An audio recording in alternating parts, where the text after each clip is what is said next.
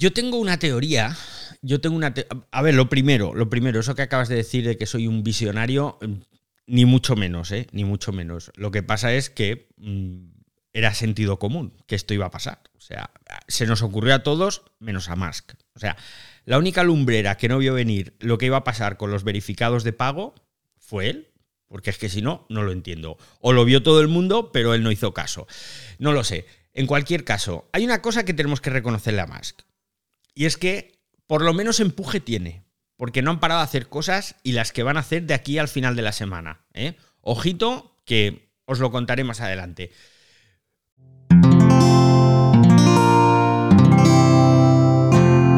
Wanda, la red de podcast independientes en español se me ha ido lo que os iba a contar. Se me ¿Veis lo que pasa cuando no tienes guion? Va a ser muchas, va a ser muchas cosas, pero de aquí a que sean buenas no lo sabemos.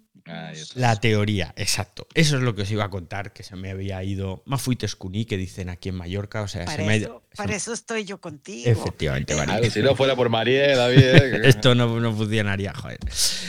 La teoría, tengo una teoría, que os la contaré más adelante, pero tengo una teoría. Bueno, no, os voy a contar mi teoría. Mi teoría es la siguiente. Twitter, lo mires por donde lo mires, es muy complicado que sea realmente... Mm, que obtenga beneficios de una forma masiva, de una forma importante.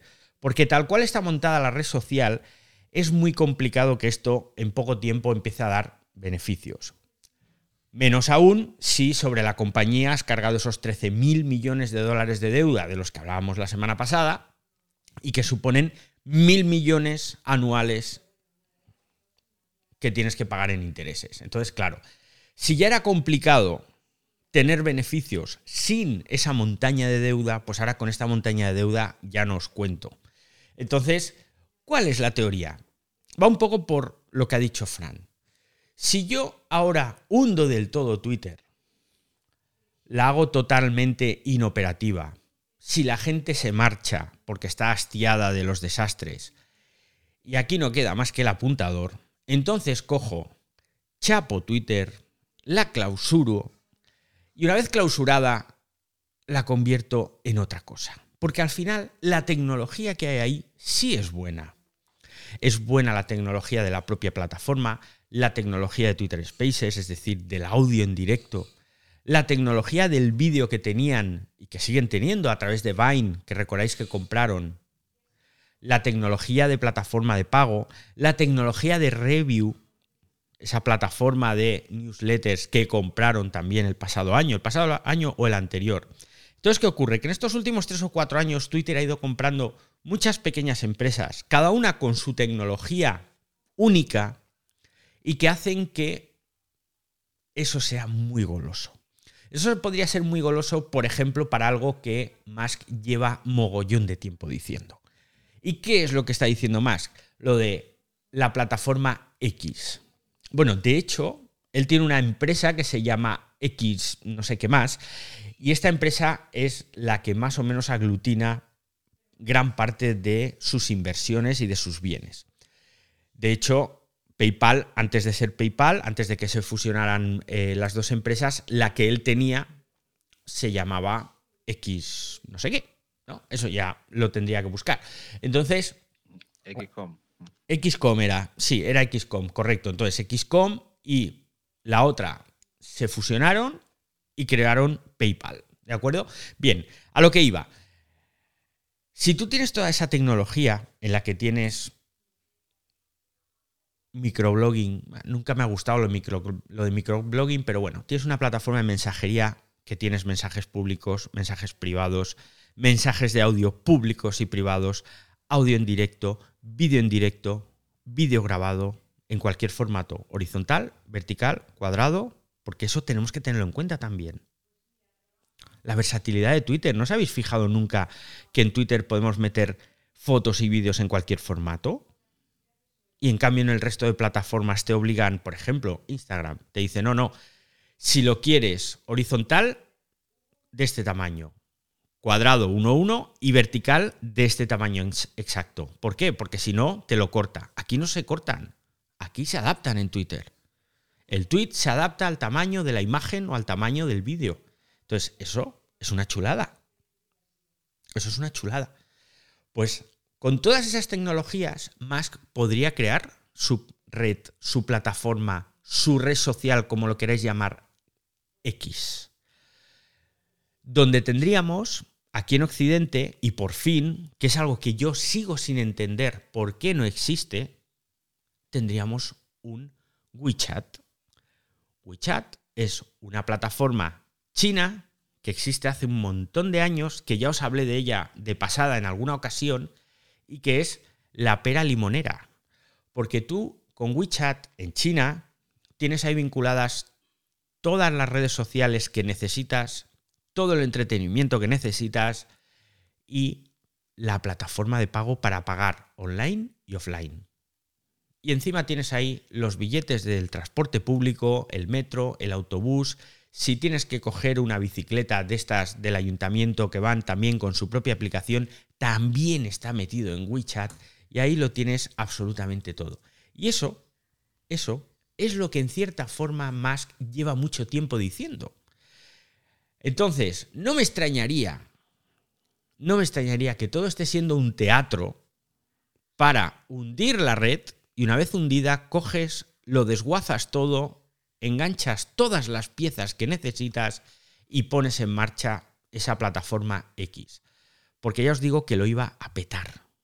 Lo iba a petar igual, bueno, no voy a decir igual que WeChat, porque allí no te quedan más narices, ¿no? Allí ya sabemos que no existen las redes sociales occidentales, pero algo que fuera tan masivo, que ofreciera todas las posibilidades de comunicación y a la vez todas las posibilidades de pago, eso sería la leche. Y en realidad no tiene que inventar nada, solo tiene que copiar a lo que ya están haciendo los chinos.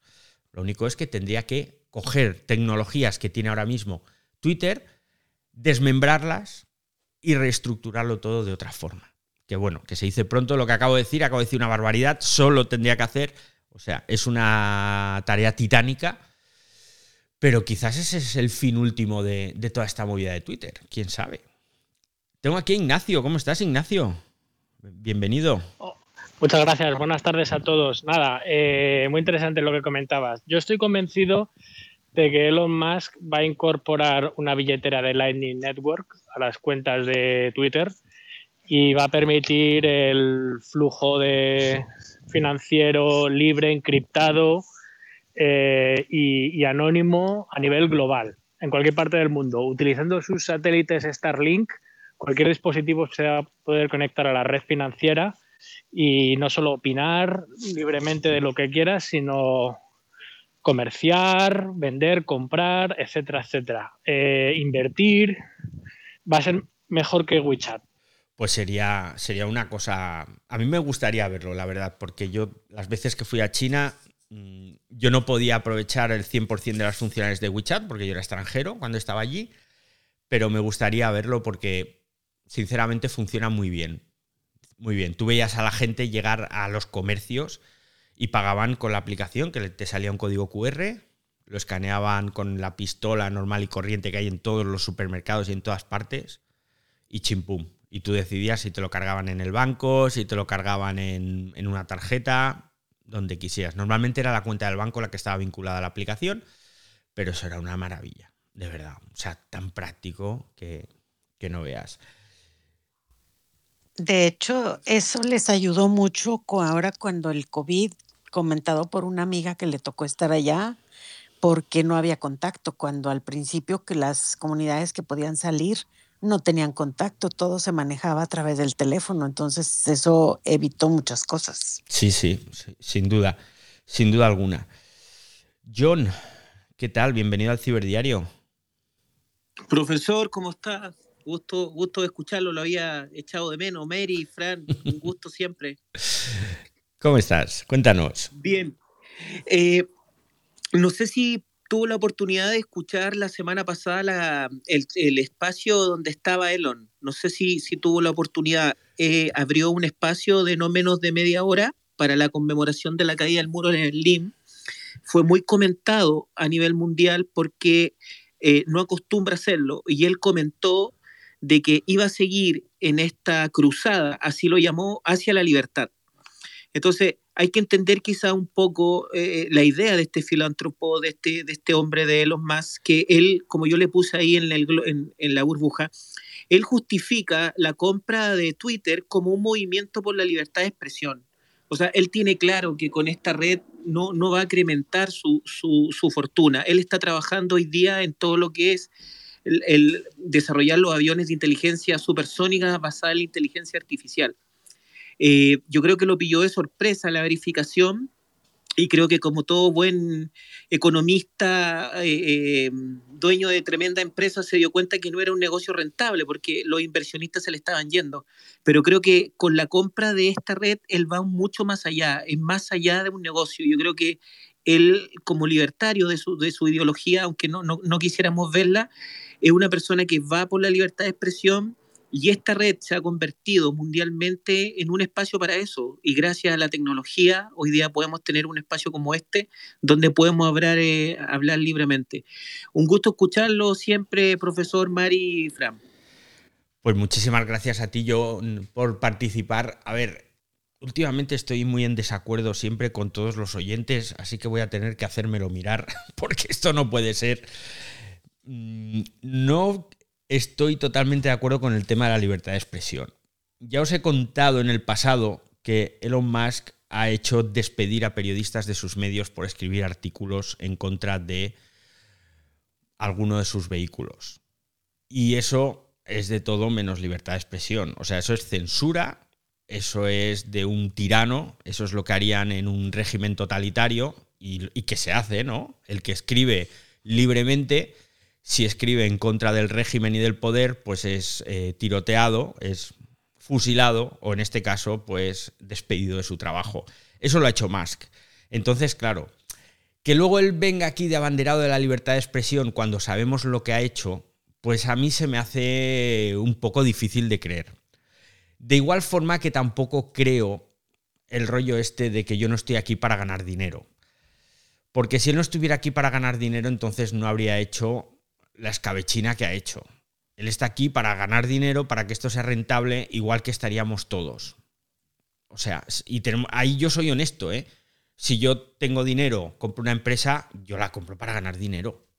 Y luego, bueno, pues todo lo de por el bien de la humanidad y demás, pues eso, pues ¿qué quieres que te diga? Bien, pero yo creo que a la humanidad se le puede hacer o se le puede ayudar de muchas otras formas que no sea comprando una red social, ¿no? O sea, yo si yo quiero hacer algo por, por la humanidad no puedo, evidentemente, porque está fuera de mi alcance, pero si yo quiero ayudar a mi comunidad, pues mmm, puedo poner un tuit eh, diciendo, ah, qué majos, pero también puedo arremangarme y bajar a ayudar. ¿De acuerdo? Entonces, no sé. Yo creo que eso lo dijo de cara a la galería, lo de la libertad de expresión y la libertad de expresión, ya os digo yo, que no va a ser muy diferente en Twitter de lo que es ahora. Yo todavía no he tenido nunca ningún problema con la libertad de expresión. Nunca nadie me ha censurado un tuit. Nunca nadie me ha dicho no publiques esto. Es más, yo os lo he contado muchas veces. Yo era muy me en todo al principio en Twitter. Yo tenía días de perder cientos de seguidores porque ponía tweets incómodos, políticamente incómodos, para unos y para otros, ¿de acuerdo? Para unos y para otros, esto que quede claro. Y entonces llegó un momento en el que dije, oye, tengo que dejar de, de, hablar de política porque es que me meto en unos jardines que no me interesan. Y bueno, y dejé de hablar de política, pero no porque nadie me dijera, mm, no critiques o no digas. Yo mismo me autocensuré por el mero hecho de que me di cuenta de que estaba molestando a mucha gente. Y yo no quiero molestar a la gente. Yo quiero ser amable, pues quiero echar aquí el rato hablando con vosotros y no que luego me digáis, joder, eres un imbécil, tío, no digas esas cosas que me molestan. Entonces, para evitar eso, pues yo mismo llegó un día en el que dije, no hablo de fútbol, no hablo de política, no hablo de religión. Y ya está. Y a los que conozco que han tenido que salir de la red social, no es porque hayan dicho algo incorrecto, es porque se han saltado las normas de la comunidad, que os lo he dicho muchas veces. Esto es un club privado, no es un club público, esto es un club privado que ahora tiene su dueño y que antes tenía su junta de accionistas. Y hay unas normas. Y las normas, digamos, de comportamiento, hay que cumplirlas. Y son las normas que tenemos en todos los ámbitos de nuestra vida. Y si no cumplimos las normas, pues nos quitan el carnet de la biblioteca, eh, nos echan del autobús o nos ponen una multa. Pues esto es lo mismo. Hay unas normas y hay que cumplirlas. Y quien incumple las normas es expulsado. No por decir algo incómodo o incorrecto, sino porque ha ido contra las normas. Y eso yo creo que es importante. Ignacio, que estás con la mano levantada. Sí, que lo que ha dicho el anterior oyente, eh, estoy de acuerdo con él. Elon Musk era del grupo de los cypherpunks, que es el grupo de libertarios, es una especie como de personas que hacen criptografía y de ahí salió el inventor de Bitcoin, que se sospecha que es Alfini y todos estos, eh, bueno, eh, y que utilizan criptografía, bueno, Edward Snowden y toda esta gente, ¿no? Para poder comunicarse o hacer transacciones sin que el gobierno les ponga cortapisas ni controles. Y, y Elon Musk viene un poco de esa filosofía, ¿no? Y entonces yo sí que creo que, que, que, ha levantado muchísimo de Twitter o, o lo pretende hacer eh, represión o, o, o, que, o que las normas censuren ciertos contenidos, por ejemplo, en asuntos como las vacunas, el cambio climático, por ejemplo, el tema del cambio climático, pues eh, hay personas que dicen que hay una mayoría de científicos que opinan que, el calentamiento de la Tierra está originado por, por, la acción humana, pero eso no está científicamente demostrado, es una hipótesis. Entonces, hasta que se demuestre, porque son modelos, eh, censurar el debate o censurar opiniones contrarias o la controversia es un comportamiento anticientífico, porque la ciencia se basa en, la contraposición de, hipótesis y por medio de la experimentación, la demostración de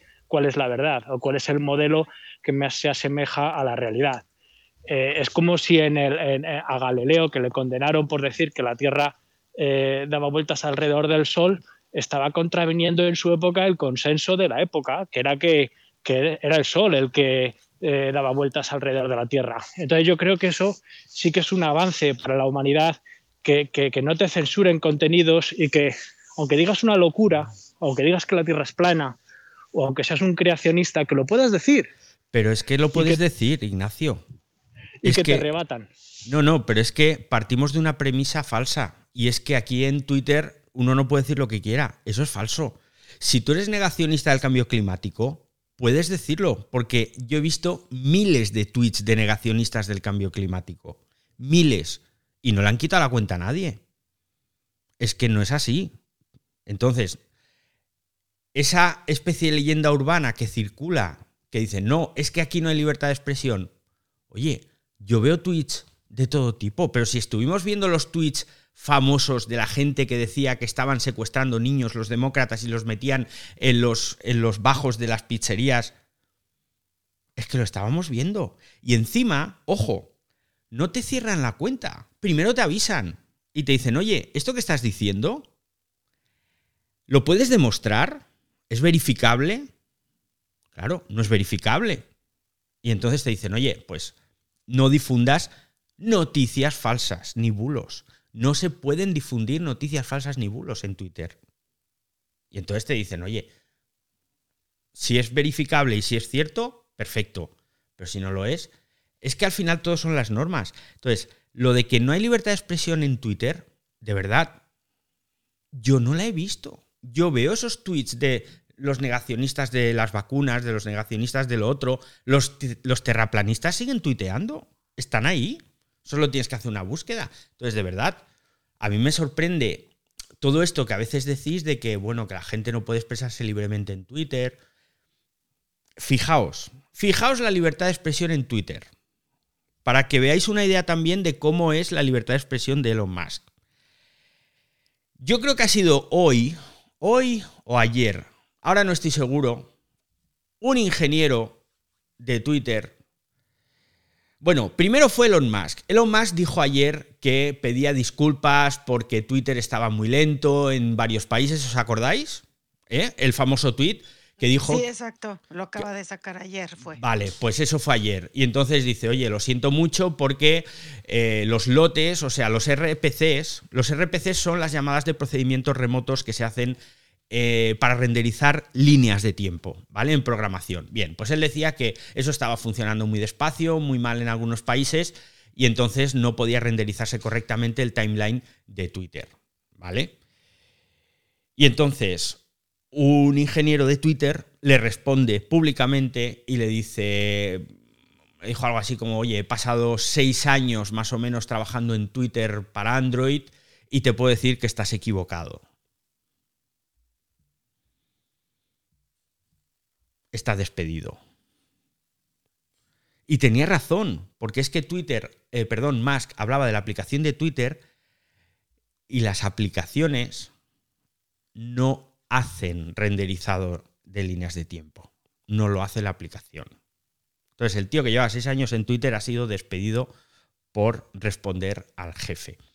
Pero es que encima, encima, no, como la cosa fue que eh, Musk le dijo, entonces corrígeme, ¿cuál es el número correcto? Y entonces el ingeniero le dijo cero, porque efectivamente lo que os acabo de decir, las aplicaciones no hacen llamadas de RPC. Pues el tío despedido. Mira tú por dónde, mira tú por dónde, que otro ingeniero, y esto también fue ayer o antes de ayer, tres cuartos de lo mismo. El tío cogió y puso un tuit que decía, puedo decir con toda confianza que este hombre no tiene ni idea de what the fuck está hablando. Despedido.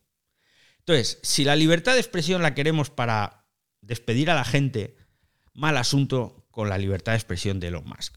Y esto lo digo para que os hagáis una idea de cómo es este hombre, porque no es como muchos mm. creen. Te voy a decir una cosa, y lo hemos estado comentando en, en unos space que estamos abriendo en la mañana, Cris y yo. Acá en México había un personaje que salía en la televisión que se llamaba la chimoltrufia que ella salía y decía, como digo una cosa, digo otra. Y ahora alguien preguntaba, bueno, ¿qué, ¿cómo vienen las cosas con estas novedades? Bueno, les digo, es que el jefe está como la chimoltrufia, como dice una cosa, dice otra, porque ahorita te dice que sí y al rato te digo que siempre no. Entonces, hemos llegado a ver esa situación, o sea, como dice una cosa, dice otra, porque los despide y después los está recontratando, porque les dice que se callen y después se tiene que morder la lengua por lo que le dijeron, porque era la verdad. O sea, el tipo, pues es un boca floja. A ver, yo te digo una cosa, yo soy el jefe de una empresa y se me suben a las barbas de esta forma y también los despido, ¿eh? No os creáis que yo soy un santo, pero por lo menos no voy haciendo aquí, no voy de, caballero blanco de la libertad de expresión. O sea, pues si soy un tirano, soy un tirano, ya está.